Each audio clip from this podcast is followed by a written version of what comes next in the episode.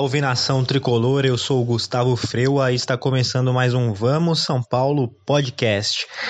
E o episódio de hoje é para falar sobre Cotia, a nossa base. É, esse ano o time teve muitas participações dos meninos da base. Mas vamos lembrar que isso começou, essa participação massiva começou lá no ano passado. 2018 e 2019 foram os anos que o São Paulo conseguiu chegar na final da Copa São Paulo, né? A famosa Copinha. Em 2018 a gente ficou com o vice, mas em 2019 nós conseguimos o título. Partiu Riquelme, mais um canhoto que bate. O goleiro Thiago pega e o São Paulo é campeão da Copa São Paulo 2019. Na campanha do título desse ano, né, os destaques do time eram o goleiro Thiago Couto, os zagueiros Tuta e Valse, é, o volante Rodrigo Nestor, o meia Gabriel Sara e no ataque o Anthony e o Gabriel Novaes. Esses meninos que eu citei, né, é, principalmente o Anthony, foram usados numa combinação com os meninos que tinham sido vice-campeões em 2018, né? Que é o caso principalmente de Igor Gomes, Lisiero e Toró. Lá na campanha de 2018, só pra gente não passar batido, os destaques do time eram o Valse, o Luan, o Lisiero, o Igor Gomes, o Toró e o Elinho. Mas eles tiveram poucas oportunidades no ano passado. Se a gente for parar para lembrar, o Lisieiro acabou jogando algumas partidas e o Elinho era o grande destaque ano passado, né? O Elinho ano passado dá para dizer que ele era o Anthony daquele time, mas acabou não se firmando porque ele oscilava muito, né? Fazia partidas boas e partidas ruins.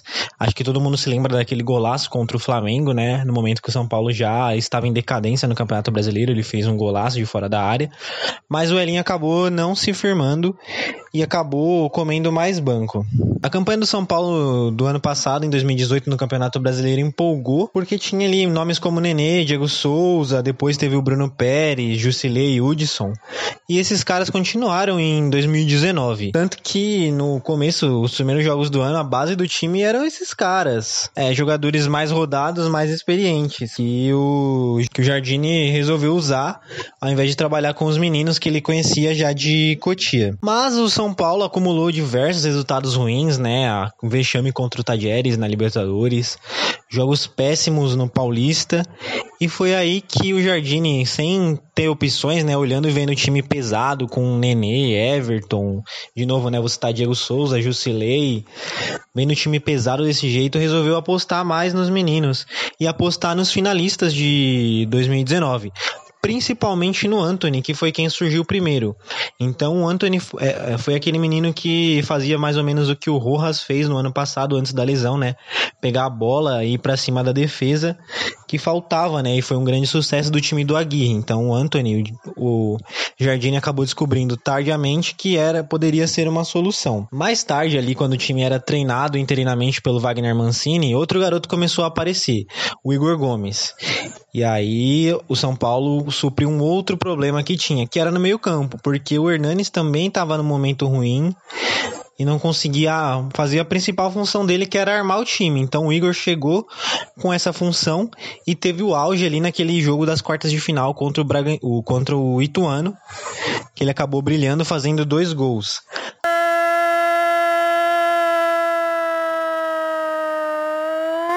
De novo, Igor Gomes, gol do São Paulo! Aí foi um estouro. É, a torcida começava a cobrar ele como titular, substituindo o Hernanes mesmo. Ele e o Anthony ali acabaram no final do Campeonato Paulista acabaram puxando o time, dando mais energia para a equipe, né? Ao lado do Luan e do Lisieiro, que é, faziam partidas mais discretas, mas tão importantes quanto tão importantes quanto cada um na sua função. No Campeonato Brasileiro, é, o Lisieiro sofreu com as lesões para variar, que são algo, que é algo constante na carreira dele. O Luan eu acho um, excelente jogador, mas é preterido pelo Fernando Diniz. O Fernando prefere jogar com o Tietchan, que eu acredito que é um quesito aí. Eu acredito que é uma questão de simpatia, porque ele já conhece o Tietchan dos tempos de Audax, mas eu gosto mais do futebol do Luan. O Anthony realmente jogou o ano inteiro e foi um dos principais jogadores do time, né?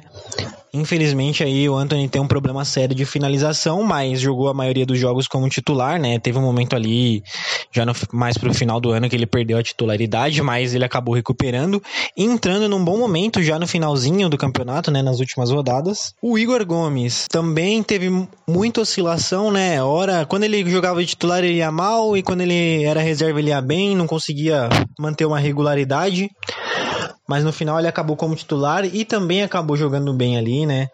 No meio-campo com o Daniel Alves e o Vitor Bueno ajudando o Anthony no ataque. Já nos últimos jogos do Campeonato Brasileiro, a gente viu a entrada de mais jogadores da base, né? Que é o caso do Gabriel Sara, que infelizmente sofreu uma lesão durante a copinha, não pôde participar da final. Consequentemente, ele não teve tanto destaque quanto o Anthony, né? Teve, mas ele era ali um dos grandes nomes do time. É, a gente usou o Danilo também, um bom volante da base. Contra o CSA usamos vários, né? Fomos usando esses jogadores e são jogadores muito técnicos e de muita qualidade. Então a gente vê que o trabalho de Cotia está colhendo os frutos. Lá existe um investimento muito grande, mas pelo menos o São Paulo está sabendo aproveitar. E tem que colocar esses meninos mesmo para jogar, até porque o ano de 2020 vai ser apertado para o São Paulo. São Paulo tem dívidas enormes, né? Para pagar e não pode ficar se dando ao luxo de gastar com contratação de jogadores. Então, por isso, a necessidade de usar os meninos da base é ainda mais importante. A gente viu também aí as meninas até do sub-17 do São Paulo, né, como o Patrick e o Thales Costa que foram campeões no mundial. Tem o Antônio Galeano, que é um paraguaio atacante é, que pode até jogar, né, de repente, né, já que o São Paulo não tem hoje um reserva imediato para a posição de 9 de centroavante, né, já que o Raniel foi vendido para o Santos. É uma situação a se observar. Acredito que o ano que vem a gente vai ver mais e mais meninos é, de Cotia no time, principalmente é, acho que Rodrigo Nestor, que vai ser um craque, na minha opinião, pelo que ele jogou na Copinha de 2019, eu acho que ele tem tudo para ser um craque, vindo ele um jogador diferenciado. Acho até que me lembra um pouco o Hernanes no começo da carreira, e também o Gabriel Sara, eu acho que vai participar mais, né? Ele entrou em alguns jogos do final do Campeonato Brasileiro. Acho que no ano que vem o Diniz vai colocar ele mais pro jogo, até porque a gente não sabe se o Hernanes, que é ali a posição do Gabriel, vai estar tá em vai estar tá no seu 100% de jogo. Então acho que a gente vai ver o Gabriel muitas vezes em 2020. Existe a possibilidade do São Paulo vender o Anthony, que é a principal estrela do time. O Red Bull Leipzig vinha observando ele, mas aí parece que acabou tirando o pé. Eu acredito que o Anthony vai acabar sendo vendido porque o São Paulo realmente precisa de dinheiro.